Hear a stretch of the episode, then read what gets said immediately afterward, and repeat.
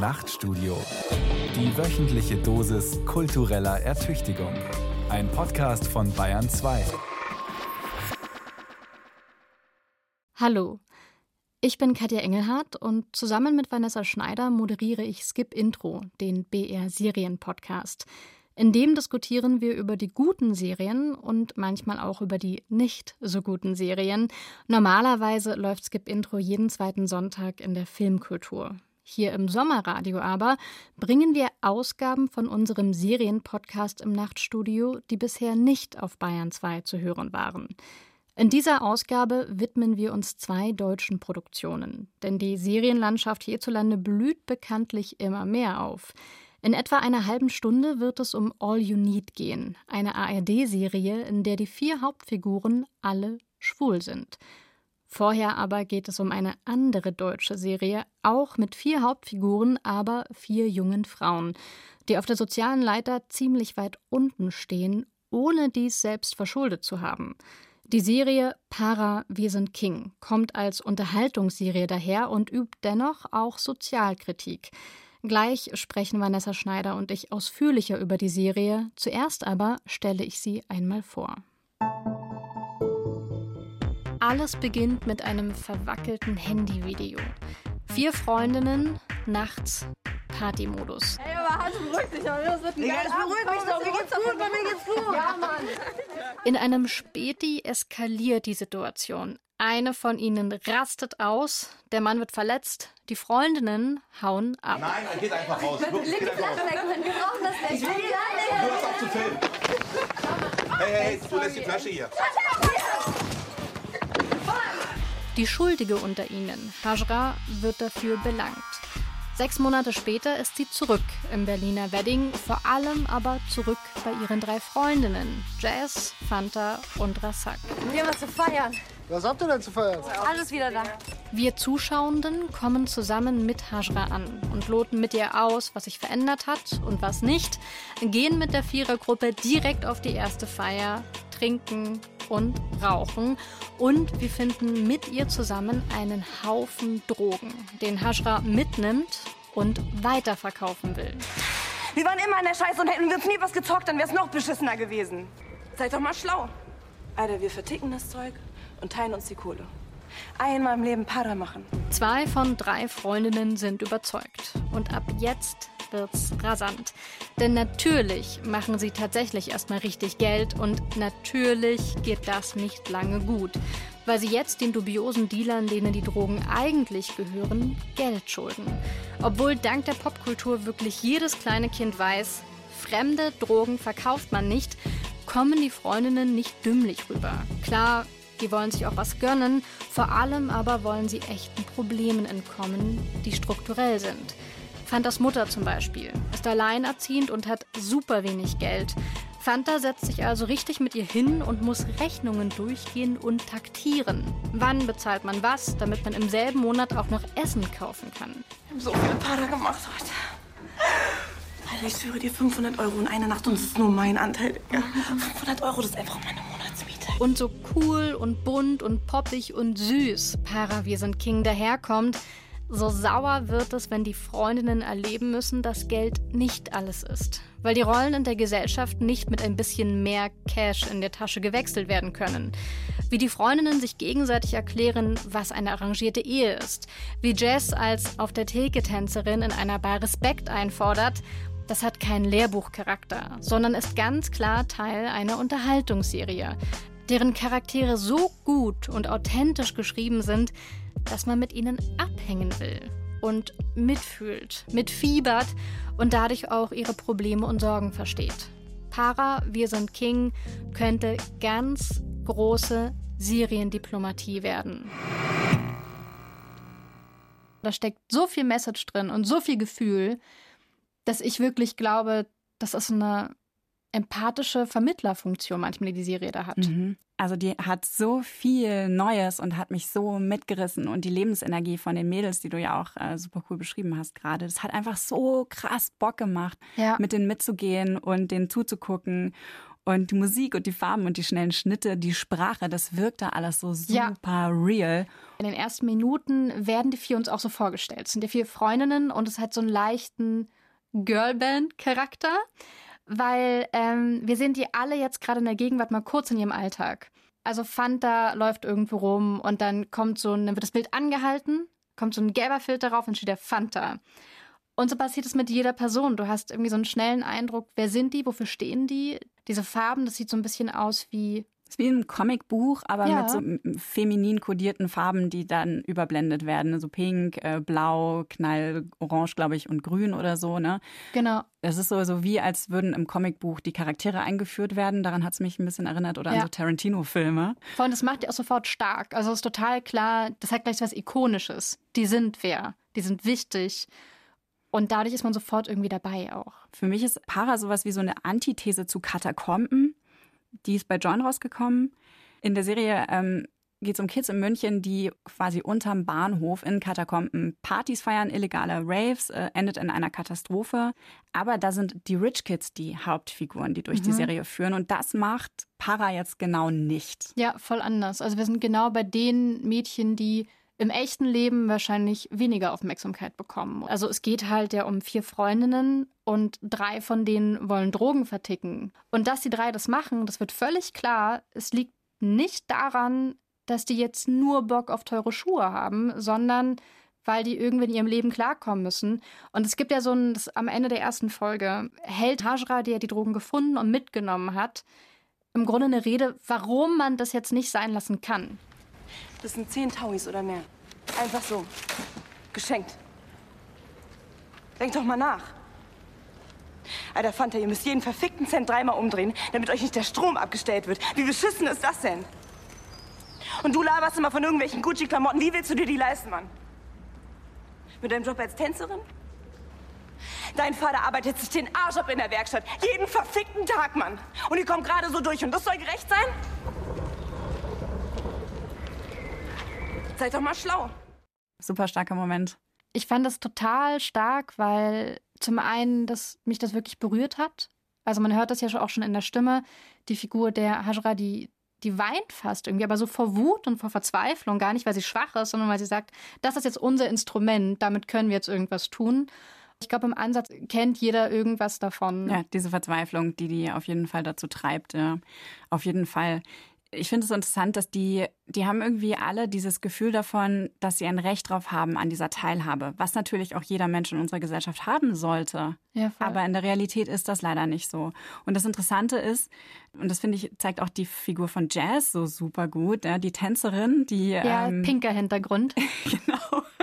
Sie sieht aus wie so ein bisschen so eine Barbie, ist sie auch gestylt, hyper feminin. Ich finde, es hat so ein bisschen was von J-Lo im Wedding. Oh ja, ja, ja. Sie ist auch so ein Hustler irgendwie. Ja, voll. Ja, so jemand ist die Jazz und die hat das total verinnerlicht, diese Logiken vom Kapitalismus und vom Neoliberalismus, so nach dem Motto, wenn du dir das jetzt nicht nimmst, dann nimmt sich das jemand anderes. Und Ja. sie lässt einfach gnadenlos an jeder Ecke, wo sie steht und geht, Dinge mitgehen. Genauso wie die das ja auch mit den Drogen machen. Und das finde ich Ja. total spannend. So, das ist mein Recht. Ich habe ein Recht darauf, mir das zu nehmen. Und in gewisser Weise stimmt es ja auch. Wir lernen sie sehr schnell kennen und zwar lernen wir sie so kennen, dass sie auf einem Tresen tanzt und ein Typ zückt sein Handy und sie hat das Gefühl, der macht ein Bild. Und jetzt spielt sich folgender Dialog ab. Hast du gerade ein Foto gemacht? Was? Ob du gerade ein scheiß Foto gemacht hast, Mann. Nee, hab ich nicht. Gib mir das Handy, Alter. Das ist das Foto. Hey, ich hab mir das scheiß Handy, Alter. Jess, komm runter, der Feierabend. Die sind überall Alter. Ey, das war schon tausendmal so, dass du diese Wichser nicht rausschmeißt. Das ist ein fucking Dealbreaker. Ich hab gesagt, ich tanze hier unter Bedingungen, Alter, okay? Ja, du Ja, sollst hier also dann tanzen. schmeiß Und wenn du ein Problem hast, dann raus, kümmere ich mich um Mach die mir nicht so Bedingungen. eine Szene, ich Alter. halte weißt die was? Bedingungen ich ein. kündige, ich kündige, ich bin keine Nutte. Riesenfrage auch in der Popkultur. Kann ich denn halbnackt vor Leuten tanzen? Und mir gehört mein Körper noch selber. Außerdem finde ich geil, wie kehlig sie da auch schreit. Ja, also das kommt ja wirklich Die hat so so eine geile Aggressivität an sich. Ja. Und auch die Musik in dieser Szene, das hat mich so mitgerissen alles. Die Farben dazu, äh, super, super geil. Und das ist auch so spannend daran. Ne? Wir haben so viele verschiedene Arten von Weiblichkeiten in der Serie, die man in deutschen Serien habe ich das so noch nicht gesehen. Wir sehen halt im Para diese, diese Gruppe von Mädchen, die sind laut, die sind aggressiv, die sind alle ein bisschen anders, die haben alle unterschiedliche soziale, wie soll ich sagen, Hintergründe. Mhm. Also jeder hat eine andere Art von Familienkonstellation im Hintergrund, lebt ein anderes Leben in, außerhalb von ihrem Freundeskreis sozusagen. Die sind super facettenreich.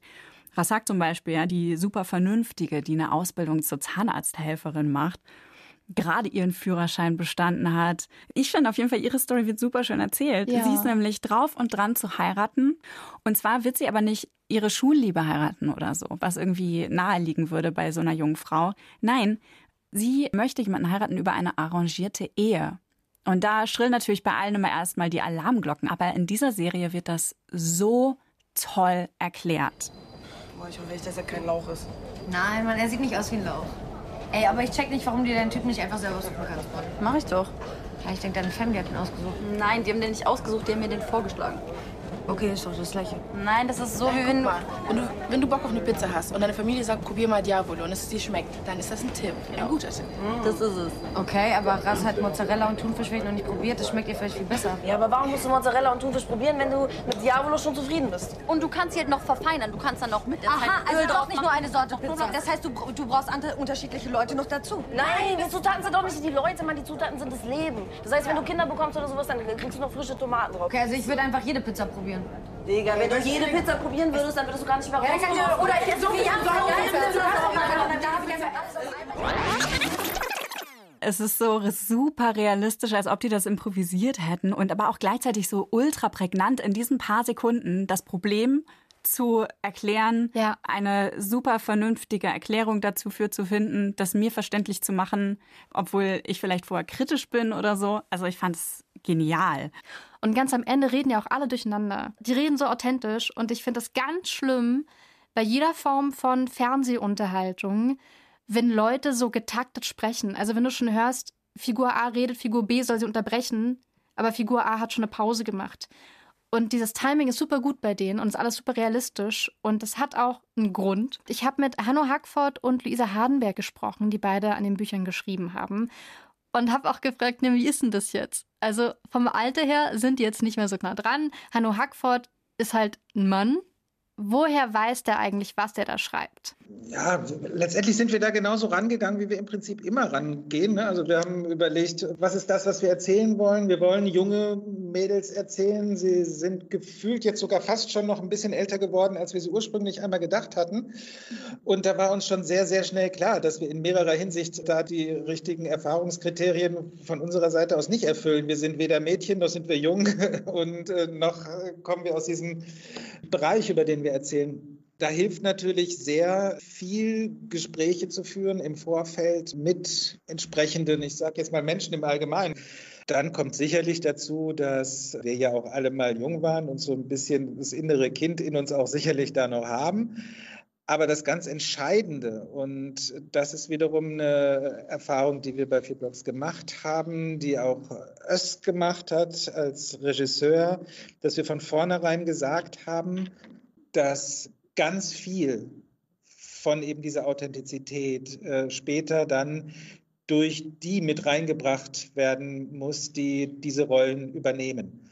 Und wir haben also jetzt nicht angefangen, auf Teufel komm raus zu überlegen, okay, jetzt lesen wir uns die ganze neue Street-Jugendsprache durch und eignen sie uns an, um entsprechend die Dialoge äh, zu schnitzen, ähm, sondern mehr oder weniger äh, haben wir relativ normal geschrieben, in dem Vertrauen darauf, dass durch improvisatorische Herangehensweise nachher beim Drehen die Schauspielerinnen ganz viel mitbringen und das füllen mit ihrer eigenen Authentizität. dass es am Ende so real wirkt, wie ich finde, ist natürlich auch es geschuldet, aber auch dem, dass wir auch so viele Freiheiten hatten, diese Freundschaft, die wir auch gefühlt haben im realen Leben, so frei auch vor der Kamera auszuleben. Das heißt, wir durften miteinander ganz frei auch mal improvisieren oder Freude zeigen oder halt spontan reingrätschen oder mal, was weiß ich, rumschreien, rumhopsen, was auch immer. wenn man das Drehbuch im Endeffekt neben die Serie legen würde, ist der Kontext, also oder das, was passiert, passiert, aber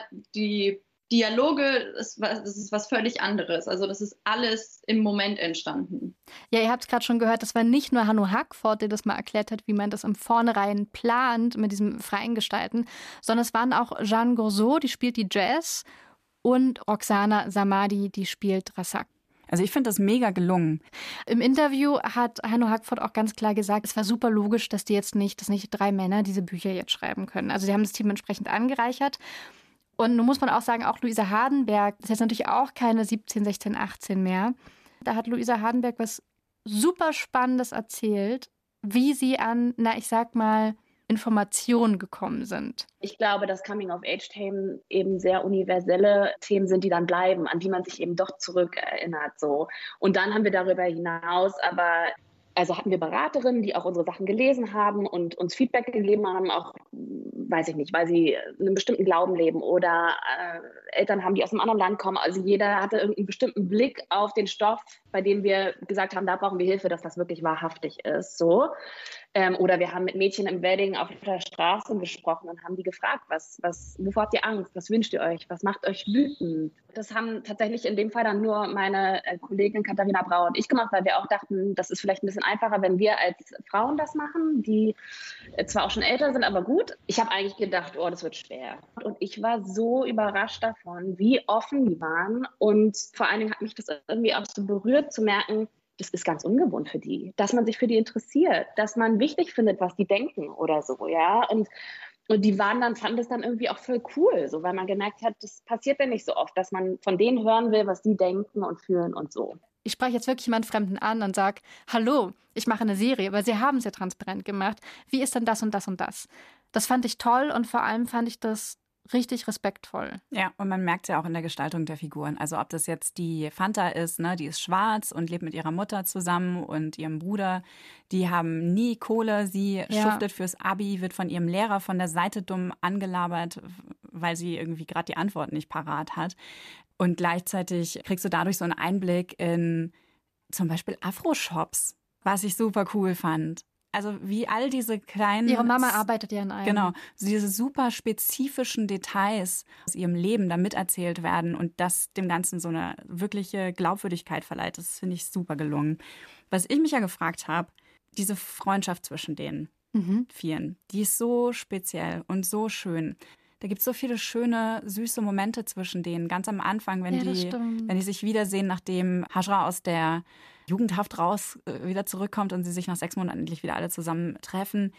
Und da habe ich mich gefragt, wieso sieht man das eigentlich so super selten? Was zum Henker ist denn jetzt daran so schwierig, das zu erzählen? Das ist eine gute Frage.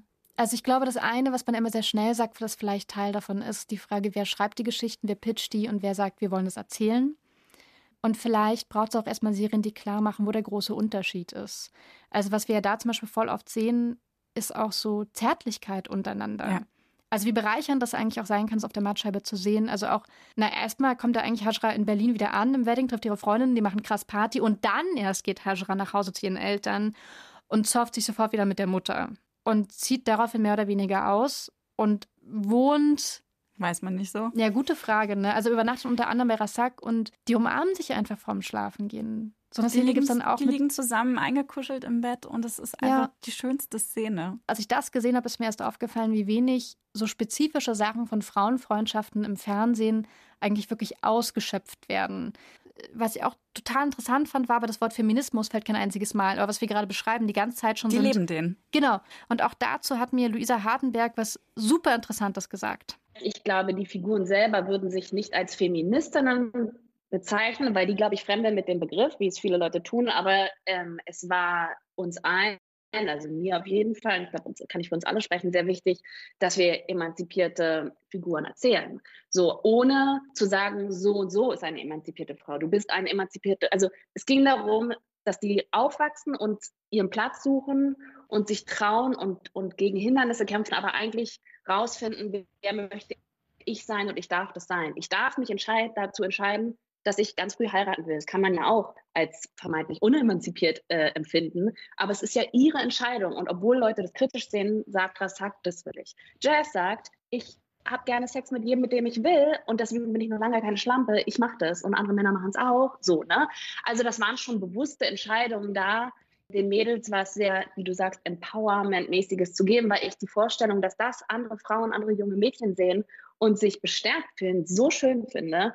Aber natürlich wollten wir es nicht als die große Headline und den großen, die große feministische Diskussion im On führen, sondern genau wie du sagst, über Figuren es möglichst auf natürliche Art und Weise erzählen. Aber es ist auf jeden Fall mir total wichtig, ja. Es war einfach sehr klar gesetzt. Wir erzählen hier selbstbewusste, sehr, sehr selbstbewusste Mädels, die vielleicht auch ein sehr viel größeres Selbstbewusstsein nochmal haben als vielleicht die eine oder andere aus einer privilegierteren Schicht, mhm. weil sie sich das erkämpfen mussten, weil sie eben die eher Getretenen sind und dadurch einen ganz anderen Stolz auch kriegen vielleicht. Das war von Anfang an klar und dann ist es so im mit diesem Mindset im Hinterkopf hat sich das eigentlich relativ automatisch so in, in diese Richtung entwickelt. Zum Beispiel hatten wir eine Diskussion. Es sind dann so kleine Details. Da gab es mal irgendwie ja und dann, dann organisiert der Typ, dass sie immer in den Club reinkommen. Und dann ist ja schon entscheidend zu sagen, nee, stopp, lass uns noch mal kurz überlegen, weil das erzählt was anderes. Und ich glaube, da ist es schon wichtig, dass man die Details ernst nimmt und sich dessen bewusst macht, was man mit jedem Detail erzählen kann.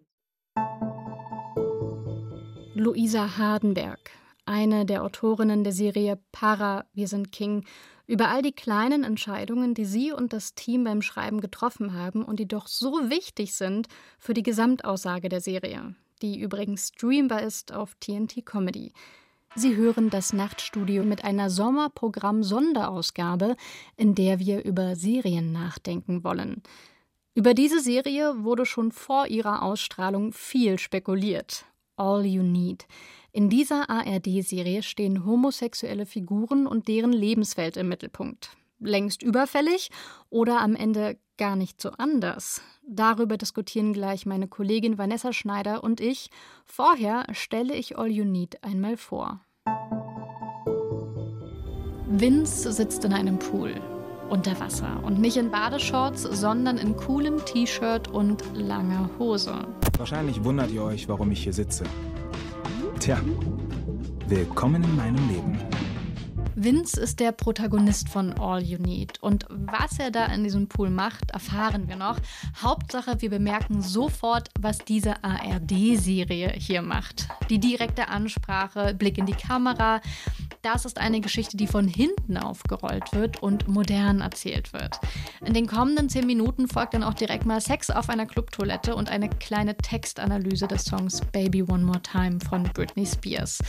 Und von Dating und Nachtleben, also all dem, was Vins Leben ausmacht, dreht sich die Handlung schnell zu Beziehung und Familie. Vins bester Freund Levo ist in einer Langzeitbeziehung mit Tom, der vorher 20 Jahre verheiratet war. Mit einer Frau. Was ganz eigene Stolpersteine mit sich bringt, wenn ein Partner in der Beziehung noch so einiges zu entdecken hat. Die Existenz der Serie All You Need ist politisch. Die einzelnen Konflikte in der Serie sind es auch. Vince und Robbie, ein frisches Paar, schauen gemeinsam Fußball. Hast du dich schon mal gefragt, warum du das tust? Weil es mir gefällt? Oder weil deine Eltern und Freunde das von dir erwartet haben? Nach dem Motto, normale Jungs müssen sich für Fußball interessieren. Politisierende Aspekte im Alltag der Figuren gibt es genug. Vince ist schwarz und schwul. Es fällt aber kein einziges Mal das Wort BIPOC oder Intersektionalismus, weil wir das ja sehen und mit erfahren durch die Figuren. Präsentiert als poppige Mischung aus Comedy und Drama mit Songs von Nicki Minaj oder Janelle Monet. Und gerade weil vieles an All You Need lässig ist, fallen dann umso mehr die Momente auf, in denen das Entspannte nicht gelingt. Wenn auf einmal zur Untermalung Musik verwendet wird, die wirklich nach jungem ARD-Vorabendprogramm klingt.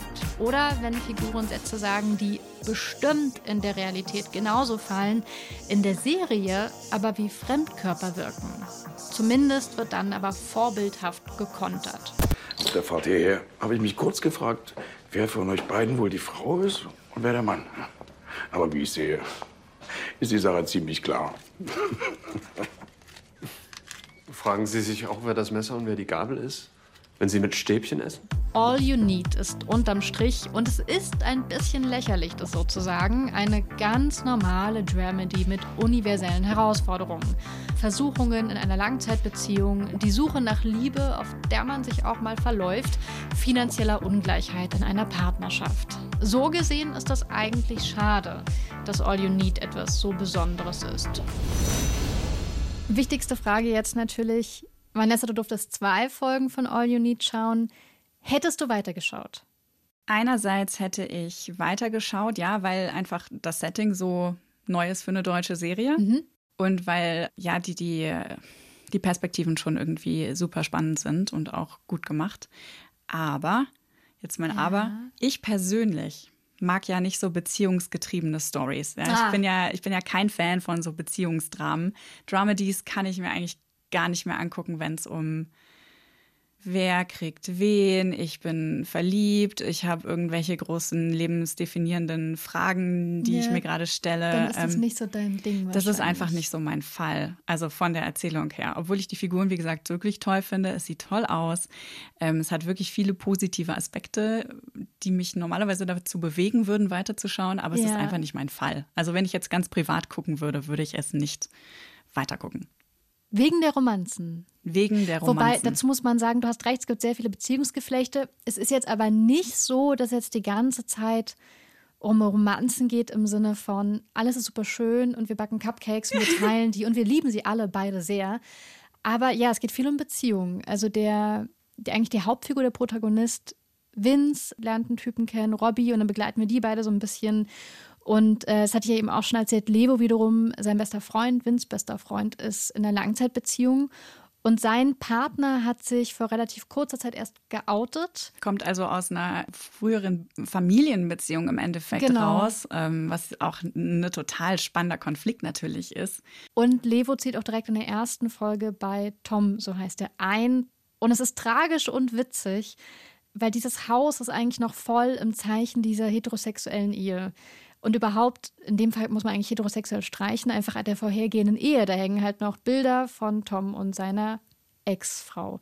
Und dem Auf Kind. Der, und dem Kind. Auf der Fußmatte stehen dann auch direkt die Vornamen von Tom und seiner Ex-Frau. Fußmatte mit Namen eh schon so ein Ding. Sehr plakativ auch. Und es wird zum Beispiel auch von der Hauptfigur Levo, die ich, also die Figuren mochte ich alle sehr, sehr, sehr. Ich wollte sehr schnell wissen, wie es mit denen weitergeht. Und Levo ist meine Lieblingsfigur auch dann gibt es dann auch so einen traurigen Running Gag, dass der immer berichtigen muss, wenn jemand sagt, ah, hier wohnte also Tom mit seiner Frau. Dann kommt Levo um die Ecke und sagt, Ex-Frau. Und mit dem Darsteller von Levo habe ich auch gesprochen. Arash Marandi heißt der.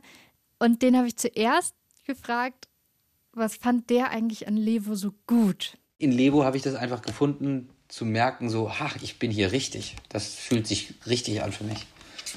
Weil es gibt dann schon als migrantischen Mann äh, schon Rollen, wo du reingedrückt wirst als lass dir ein Bart wachsen, nimm fünf Kilo zu dann kannst du bei vier Blocks mitspielen. Das hat mir mal eine Casterin gesagt. Und dann dachte ich so, alles klar. Natürlich, das ist halt auch die Realität. Das ist, meine ich jetzt auch nicht mal so abfällig, sondern, aber wenn du aussiehst wie ich und äh, Arash Marandi heißt und vielleicht irgendwie mitspielen willst, dann gab es vielleicht nur eine Weile mal nur Rollen, die halt den Harten markiert haben. Und das wiederum spricht ja auch für eine Diversität in All You Need, für eine gewisse Offenheit. Jetzt ist ja Arash Marandi nicht schwul. Der ähm, Serienschöpfer ist schwul, mhm. Benjamin Gutsche. Der hat alle Folgen geschrieben, sich ausgedacht und auch als Regisseur umgesetzt. Ähm, ich habe mich da gefragt, gab es da irgendwas Spezielles, wie er an seine Rolle rangegangen ist? Weil ja. du sagst ja gerade, ne, der ist super flamboyant, der ist ähm, auffällig, expressiv, hat diese spezielle Hintergrundgeschichte. Ja, voll. Ich habe ihn auch gefragt, ob er keine Angst hatte, dass das irgendwann in Darstellung so kippt. Natürlich kann das schnell passieren, dass man eine Figur, die flamboyant ist oder flatternd oder wie man sie bezeichnet, oder sehr. Ich bezeichne ihn als sinnlich und sehr körperbewusst. Und wenn ich ein Tier, was man ja im Schauspiel oft macht, als Technik sich ein Tier zu denken oder ein Tier zu imitieren und dann so ein paar in homöopathischer Dosis vielleicht so ein paar Bewegungen eines Tieres mit einzubauen. Da könnte man Paradiesvogel denken, Pfau. Also schaut mich an. Ich komme in den Raum, schaut mich an. Ich komme und ich bin fabelhaft.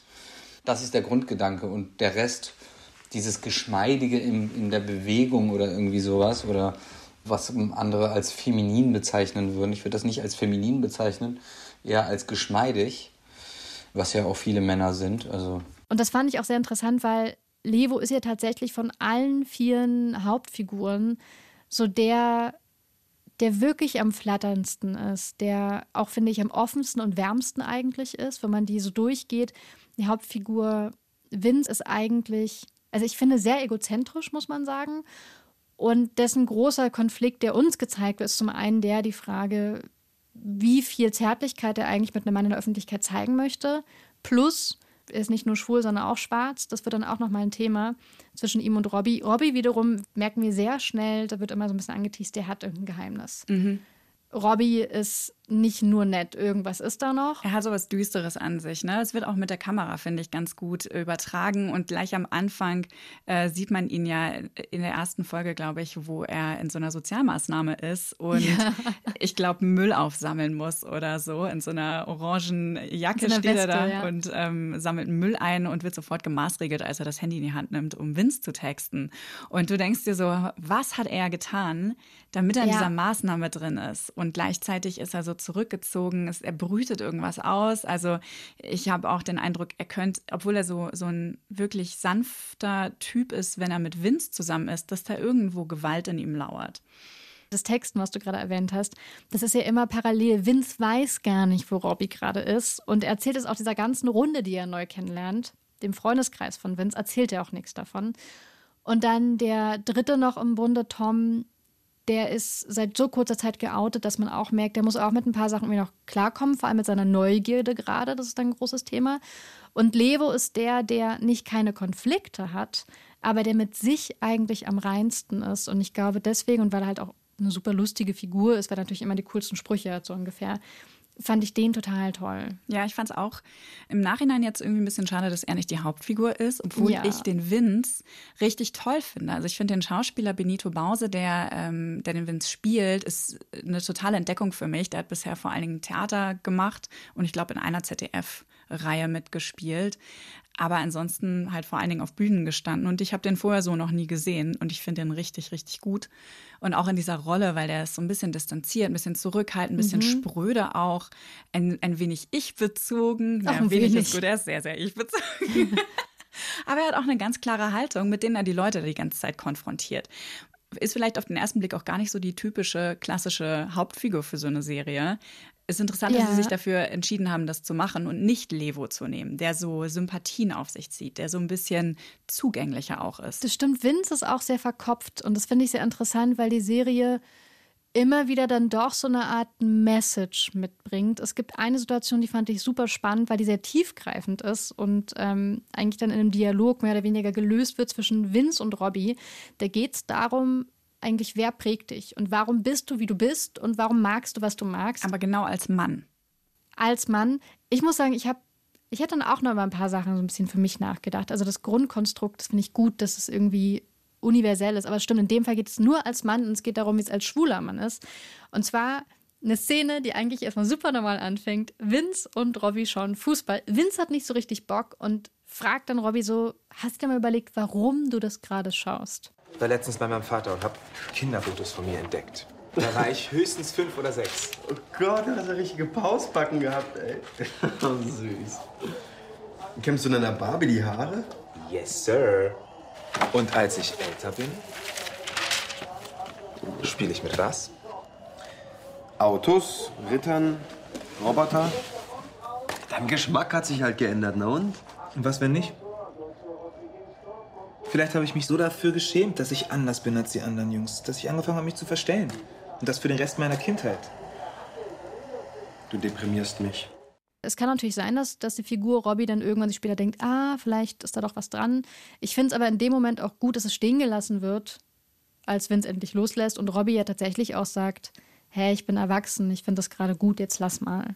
Nerv mich nicht mit deinem ständigen Hinterfragen von Dingen. Ja, das ist auch sehr Vince. Dann nochmal so ich habe irgendwie doch recht. Ja, ja, ja. Er ist halt super verkopft als äh, Medizinstudent jetzt vielleicht auch nicht so ganz ähm, weit hergeholt. Ja. und was ich da halt auch spannend finde, er ist auch die Figur, über die wir am meisten so diese ganzen Metadiskussionen irgendwie herangeführt werden. Mhm. Und da fällt mir jetzt so ein Stichwort ein, was super wichtig ist in diesem Zusammenhang, nämlich das wunderschöne Wort Intersektionalität. Das ist in dieser Serie ja sehr, sehr wichtig. Ähm, also damit ist gemeint, dass verschiedene Aspekte unserer Identität einfach miteinander verschränkt sind und zu dann ganz komplexen Vor- und Nachteilen führen können. Zum Beispiel, weil du schwarz und deutsch und schwul bist, wie im Fall mhm. von Vince, ähm, oder weil du, äh, keine Ahnung, weiß, heterosexuell und arbeitslos bist. Und ich finde, wie das alles so zusammen funktioniert ne? und was das bedeutet, das zeigt die Serie eigentlich ganz gut. Zum Beispiel in dieser Szene hier, wo sie zusammen Minigolfen gehen und die kleine Schwester von Levo ist mit dabei, kommt gerade von Elternbesuch und kotzt sich erstmal total aus darüber, dass die Eltern immer nur danach fragen, hey, wie sieht's bei dir in der Beziehung aus? Hast du schon Kinder und so weiter? Und Levo ist nur so, ich wünschte, die würden mich einmal fragen, wie es in meiner Beziehung aussieht. Die fragen mich nie danach. Die interessieren sich nicht dafür. Und das ist einerseits was, womit sich, glaube ich, egal wer ähm, identifizieren kann, mit egal welchem Hintergrund. Aber hier wird explizit der kulturelle Hintergrund von Levo und Mina thematisiert. Geh nicht so hart mit ihnen ins Gericht. Sie lieben dich über alles, aber sie haben einfach Berührungsängste mit dem Leben, das ihr Schwule so führt. Wie bitte? Was für ein Leben führen wir Schwulen denn? Naja, weniger Familie und Tradition, mehr feiern, flirten, ficken. Ich wünschte, alle würden mal mehr feiern, flirten, ficken. Die Welt wäre ein besserer Ort, glaub mir. Ich fand auch total spannend an genau solchen Szenen, dass es, finde ich, mehrere Lagen gibt. Man, man kann es jetzt nur darauf beziehen, man kann es nur Levo sehen, in Anführungsstrichen, und sagen, ja, okay, krass, das wäre schon schön, wenn seine Eltern sich auch für seine Beziehung interessieren würden. Und ich sehe aber dann irgendwie auch seine Schwester, die sagt, ich mache super viele Dinge in meinem Leben. Meine Eltern haben nichts Besseres zu tun, als mir zu wünschen, dass ich schwanger bin. Und diese Vielschichtigkeit mag auch Arash Marandi so an der Serie. Man sieht nur die Spitze des Eisbergs und das ist eine Komödie mit einer flamboyanten Figur und einer Figur, die unter Rassismus leidet und einem nicht geouteten Vater. Das ist nur das Konstrukt, aber für uns alle war da so viel mehr dahinter halt einfach. Ne? Ich finde sie nicht sehr erklärbärig. Manche hatten auszusetzen, dass er ein bisschen, hier und da ein bisschen erklärbär war, aber fand ich jetzt eigentlich gar nicht. Ich fand schon. Erklärbär meinst du? Das so ein bisschen erklärbärig ist, ja, tatsächlich. Ähm, und zwar, weil halt einfach so viele Aspekte erwähnt werden, mit eingeführt werden, zum Teil des Lebens der Protagonisten werden, mhm. was in der Realität natürlich auch so ist, ne? Aber die sind in der Regel nicht so kondensiert und so sichtbar. Stimmt, es ist sehr, sehr dicht erzählt, vor allem in der ersten Folge, was alles passiert. Stimmt. Und, und gerade die erste Folge ist wirklich so ein Welcome to Gay Life 101. Äh, Einführung in alle Klischees, die wir irgendwie kennen über, über Schwule. Partys, wir äh, reißen random Typen an der Bar auf, geht sofort in die Herrentoilette, was ich allerdings richtig geil fand in, dieser, in diesem Moment, weil ich mir dachte, wow, ich glaube, so schnell wurde es noch nie so explizit in einer ARD-Produktion. Also ich meine, mhm. die Szene im, in der Herrentoilette im Club ist schon echt Wahnsinn. Ich fand es richtig, richtig cool, dass das gemacht werden durfte. Dann wiederum habe ich aber auch gedacht, okay, wow, das sind ja wirklich alles Dinge, die wir irgendwie erwarten. Dass das passieren muss in Geschichten über schwule Männer. Ich fand aber auch schön, das ist das, was wir sehen, dass hinter den Kulissen auch daran gedacht worden ist, was man da eigentlich gerade tut, was für einen Inhalt man macht und wie man sich vielleicht auch die Fernsehlandschaft wünschen würde, neben divers auf dem Bildschirm. Es gab nämlich während des Drehs einen Intimacy Coordinator. Aus Serien im englischsprachigen Bereich kenne ich das, dass man jemanden ans Set stellt, der sich mal die Sexszenen anschaut. Bei Sex Education war das zum Beispiel auch. Genau. So. Also sind eigentlich alle cool mit der Szene. Wie kann man es echt aussehen lassen, ohne dass es tatsächlich wirklich passieren muss? Und so einen hatten die am Set auch. Und ich fand sogar interessant, Arash Marandi hat dann erzählt, Matt Lambert heißt der, dass der im Grunde sogar geschaut hat, wie können wir das noch gefühlvoller machen? Der ist dann dafür da, um halt äh, neben Regisseur und anderen Crewmitgliedern so der Beschützer zu sein für diese Szene. Und der Choreograf eben auch. Also der ging mit uns das dann durch. Also wir haben es einmal gespielt, so wie wir dachten und mit dem Regisseur Benjamin Gutsche das geblockt sozusagen. Also ich komme rein, ich gehe, ich näher mich ihm, dann sind wir am Bett und dann küssen wir uns, dann zieht er mich aufs Bett und so weiter. Und wir haben das gemacht und dachten, ja, es läuft doch irgendwie. Und dann hat Matt es einfach nochmal als äh, sehr, sehr aufmerksamer Beobachter nochmal noch feiner seziert und gesagt, ja, hier, guck mal, an der Stelle und also was da noch an, an Verletzlichkeiten und vielleicht, wie würde man das sagen, Ahnungslosigkeit, also wie, wie, wie haben wir denn jetzt Sex? Also wie, wie nähern wir uns denn? Ich komme, also das, damit es auch alles natürlicher aussieht. Und das war so wertvoll, weil er das auf so eine kleine, feine Art und Weise in kleine Schritte geteilt hat mit uns, dass es dann auch richtig Bock macht, das zu spielen. Also man merkt so, und es wird dann noch echter dadurch. Also der hat halt ein sehr, sehr gutes Auge dafür. Und dadurch fühlt man sich als Schauspieler auch viel verstandener und auch gebrauchter noch, weil ich will, dass es echt aussieht. Ich will, dass da Liebe rüberkommt. Und das fand ich auch einen super coolen Aspekt. Und dass dann, wenn es gemacht wird, dann wenigstens auch darauf geschaut wird, dass es nicht einfach nur Sex ist, sondern es ist ja Sex zwischen zwei Menschen, die ineinander verliebt sind. Nach dem Motto, wenn wir es schon machen, dann machen wir das auch mit Herz.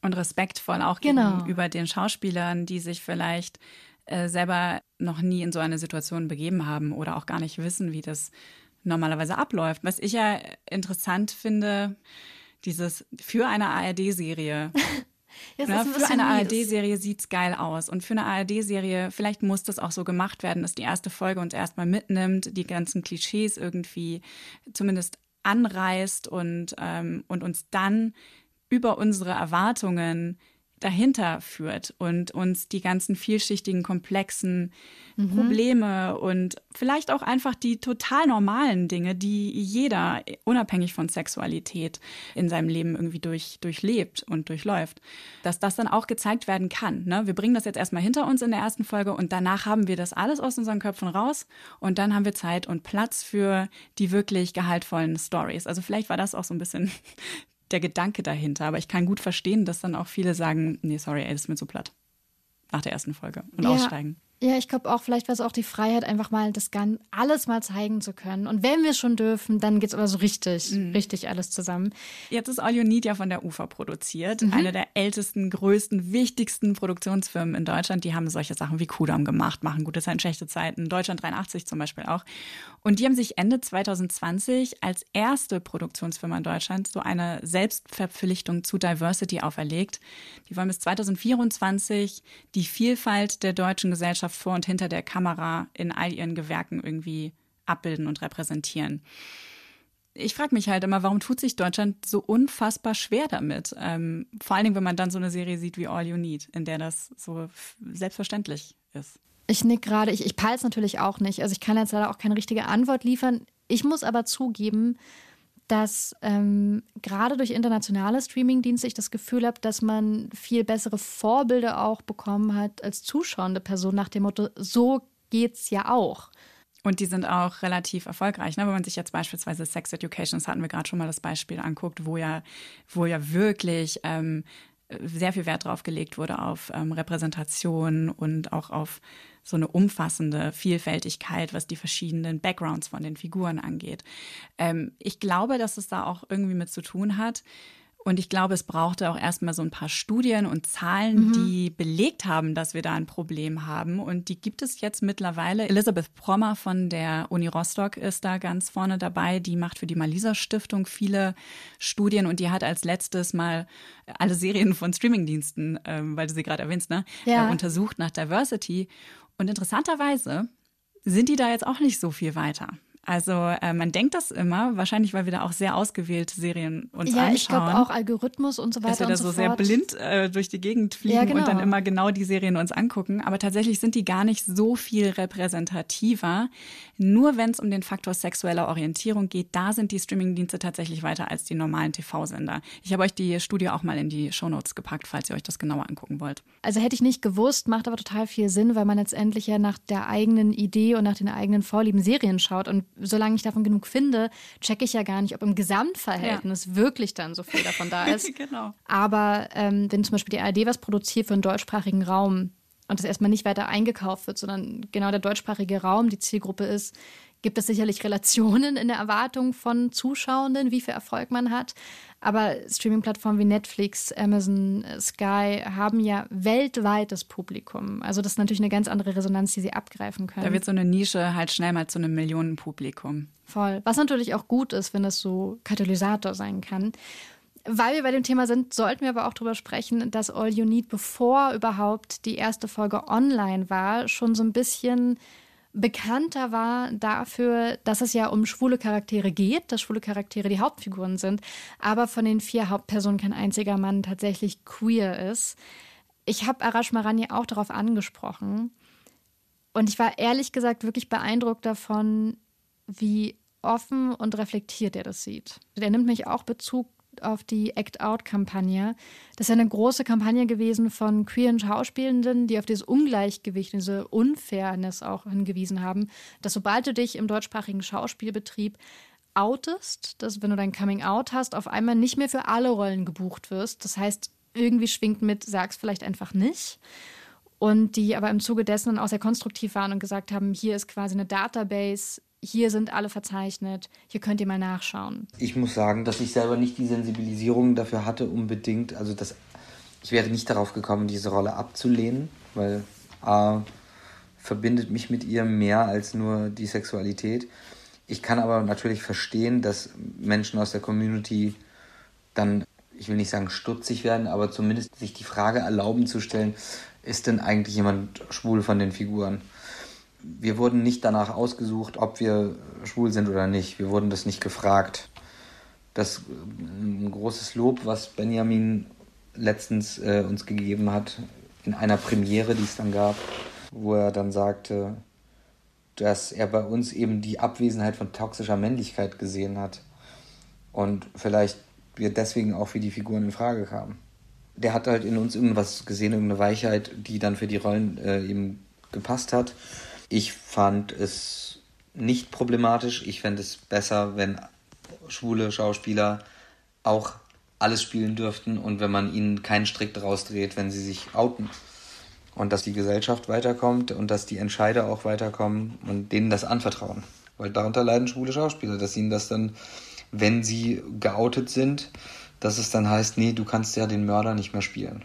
Und das ist ja genau der Punkt. Also ich glaube auch, wenn wirklich alle Schauspielenden alles spielen könnten, dann wäre das ja im Idealzustand auch nicht mehr so das Thema, nur haben wir den noch nicht. Ja, und das gilt natürlich nicht nur für die sexuelle Orientierung, sondern auch für, wie du gelesen wirst, was deine, was, ja. was für eine Herkunft dir irgendwie ähm, zugeschrieben wird oder was für ein kultureller Hintergrund dir zugeschrieben wird. Ja, absolut.